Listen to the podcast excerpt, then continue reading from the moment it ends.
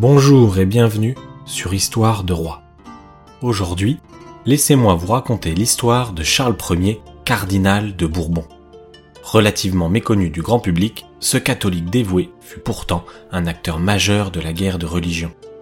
Bénéficiant d'un haut rang social, cet homme fut projeté sur le devant de la scène par la Ligue, une organisation politique ultra-catholique, jusqu'à être proclamé roi de France.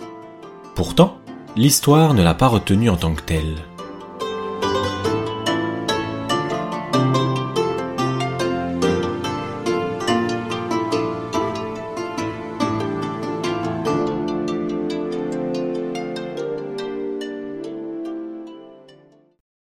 Charles naît à la Ferté-sous-Jouarre le 22 décembre 1523. En bon catholique, ses parents le font baptiser le soir même de sa naissance. Il appartient à la prestigieuse maison de Bourbon et est le huitième enfant d'une fratrie de treize. Ses deux grands frères, Antoine et François, sont voués à une carrière militaire. Charles se dirige quant à lui vers une carrière ecclésiastique. Peu avant ses 14 ans, son père meurt. Son oncle, qui évolue déjà dans les hautes sphères religieuses en qualité de cardinal, va prendre l'adolescent sous son aile. Charles reçoit l'éducation qui sied à son rang. Il apprend le grec, la jurisprudence et la théologie. Il n'excède pas dans les études et se montre même désintéressé. Cela importe peu. Son rang et l'influence de son oncle lui créent une place confortable au sein du clergé. Charles débute comme évêque de Nevers à ses 17 ans. Il occupe successivement différentes fonctions similaires dans le pays et, à ses 25 ans, il est fait cardinal. Deux ans plus tard, il devient archevêque de Rouen. Ce titre le positionne tout en haut du clergé à seulement 27 ans. Bien qu'ayant déjà des revenus très confortables, il prend également la gestion de nombreuses abbayes, plus d'une vingtaine durant sa vie. Cela lui permet d'accumuler une fortune colossale au point de devenir un des hommes les plus riches d'Europe. À la mort de son oncle, Charles récupère son titre et devient officiellement cardinal de Bourbon.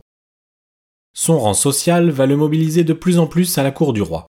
Lorsqu'Henri II part en guerre, c'est lui qui est nommé lieutenant de Paris en son absence. Cette fonction dépasse un peu ses capacités en politique, mais le cardinal tient bon. Au retour du roi, il reprend une vie plus paisible à l'administration de sa ville de Rouen. Charles y voit croître l'ascension du protestantisme. Il ne perçoit pas immédiatement le danger pour les catholiques.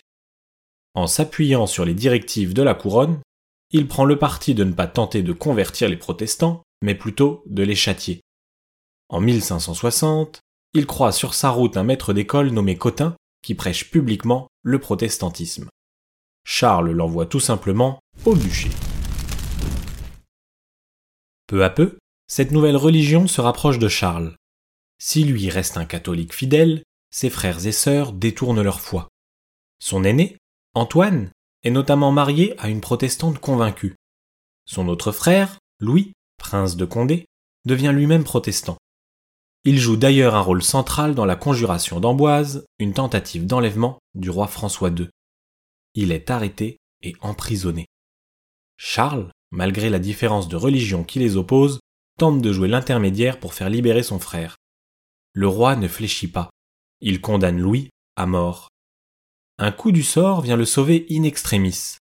Peu après avoir prononcé sa sentence, François II décède et celle-ci n'est donc pas appliquée. Louis est libéré. Par la suite, les deux frères n'arrivent plus à surmonter leurs divergences et les liens se rompent. La situation dans le royaume se détériore. Des conflits continuent d'éclater et les protestants prennent le contrôle de nombreuses villes en France. Le grand frère de Charles, Antoine, est tué lors du siège de Rouen. Charles devient l'aîné de la famille, mais c'est au fils d'Antoine, un certain Henri de Navarre, que revient le titre de premier prince de sang. Cela place Henri en première position dans la ligne de succession royale, après les éventuels enfants et petits-enfants du roi. D'ailleurs, le roi Henri III est sans enfant, et tout le monde est persuadé qu'il ne laissera pas d'héritier derrière lui. C'est ainsi que la guerre civile prend une nouvelle tournure. Chaque camp œuvre pour que le successeur au trône soit de sa religion, alors même qu'Henri III est encore vivant et en bonne santé. Les catholiques trouvent ainsi en Charles un futur roi potentiel. Il est opposé à Henri de Navarre à qui sa mère a transmis sa foi protestante. Les principaux seigneurs opposés aux protestants se structurent et font naître la Ligue. Ce mouvement politique ultra-catholique s'arme pour affirmer sa volonté dans le royaume. De nombreuses villes tombent ainsi sous le contrôle des catholiques. Chalon, Reims ou encore Dijon. L'effervescence est telle que le mouvement porté par des puissants du royaume fait de l'ombre à la couronne royale. Le peuple parisien lui-même se déclare en faveur de la Ligue. Le danger est si présent que Henri III est contraint de fuir la capitale.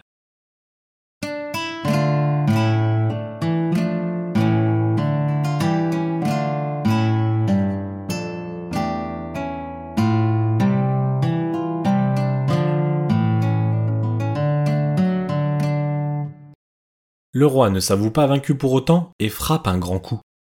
Il fait assassiner le duc de Guise, principal leader de la Ligue.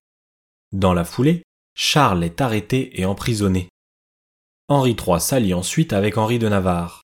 Les troupes royales sont maintenant alliées aux troupes protestantes pour détruire définitivement la Ligue. Charles accuse le coup. Les événements prennent une tournure désastreuse. Il est transféré de ville en ville afin d'être éloigné des territoires catholiques. Son emprisonnement et tous ses voyages le fatiguent. Il tombe malade à plusieurs reprises. En bon chrétien, c'est dans la prière que Charles puise les forces pour tenir bon. Le pouvoir royal semble donc être en route pour établir l'ordre dans le royaume. Mais un incident va complètement modifier la tournure des événements. Le 1er août 1589, Henri III se trouve à Saint-Cloud afin d'effectuer les préparatifs pour reprendre Paris aux mains des catholiques. Un certain Jacques Clément, moine dominicain, insiste pour rencontrer le souverain en se disant porteur de bonnes nouvelles depuis la capitale. Le moine arrive à s'approcher suffisamment du roi, sort un couteau de sous son habit et le poignarde. Henri III meurt le lendemain. Alors qu'Henri de Navarre se proclame roi sous le nom d'Henri IV, la Ligue réagit rapidement en le considérant comme usurpateur. Elle proclame elle-même Charles de Bourbon comme roi sous le nom de Charles X. La Ligue souhaite couronner rapidement son roi, mais le candidat lui-même manque à l'appel. Charles est encore retenu prisonnier à Fontenay-le-Comte, en plein cœur de la Vendée protestante. Le roi de la Ligue est gardé en permanence par douze hommes. Sa captivité est néanmoins bienveillante et respectueuse. Charles peut sortir, accéder aux soins dont il a grandement besoin, recevoir son courrier et, surtout, prier.